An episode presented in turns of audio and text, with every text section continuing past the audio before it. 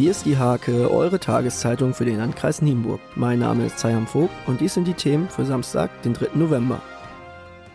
Ehrenamtliche Mitarbeiter der Tierheime aus Schessinghausen und Drakenburg haben gestern einen etwa drei Jahre alten Schäferhundmischling auf einem Grundstück an der Nienburger Stadtgrenze eingefangen. Nach dem Tod des Herrchens hatte sich der junge Rüde auf dem mehrere tausend Quadratmeter großen bewaldeten Grundstück versteckt.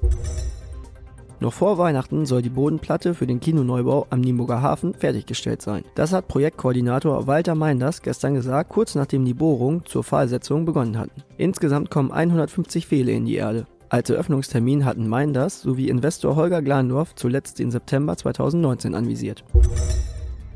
Viele Wünsche, eine leere Gemeindekasse und die Aussicht darauf, dass Stolzenau auch im kommenden Jahr verpflichtet sein wird, ein Haushaltssicherungskonzept aufzustellen. Unter diesen Vorzeichen tagte der Planungs- und Bauausschuss der Gemeinde jetzt. Dennoch gibt es viele Vorhaben, die nach dem Willen des Fachausschusses umgesetzt werden sollen. Zum Beispiel die Entwicklung des Uchter Mühlenbaches und des Mühlenteiches.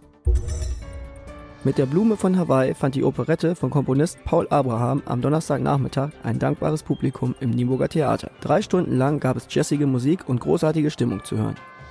Zum Sport. Er kam, sah und spielte. Der 18-jährige Hannes Müller avancierte beim Fußball-Landesligisten sofort zum Stammspieler und verpasste in den vergangenen sechs Wochen keine Spielminute. Nebenher kickt der Schwieringer weiter in der A-Jugend. Auch am Sonntag beim Auswärtsspiel der Erstvertretung in Bückeburg ist Müller wieder gesetzt. Beim 28. Durchgang des Herbstlaufes in Wasserstraße zahlten wieder deutlich mehr als 400 Aktive ihr Startgeld beim ausrichtenden TUS. Den einzigen Nienburger Gesamtsieg holte Nicole Krinke über 10 Kilometer. Am Sonnabend wird es ernst für die Taekwondoka des MTV Nienburg. Sie treten mit 25 Startern quasi vor der Haustür in Neustadt zur deutschen Meisterschaft an. Insgesamt sechs Synchronteams hat Meister Henning von der Haar zusammengestellt und gut eingestellt.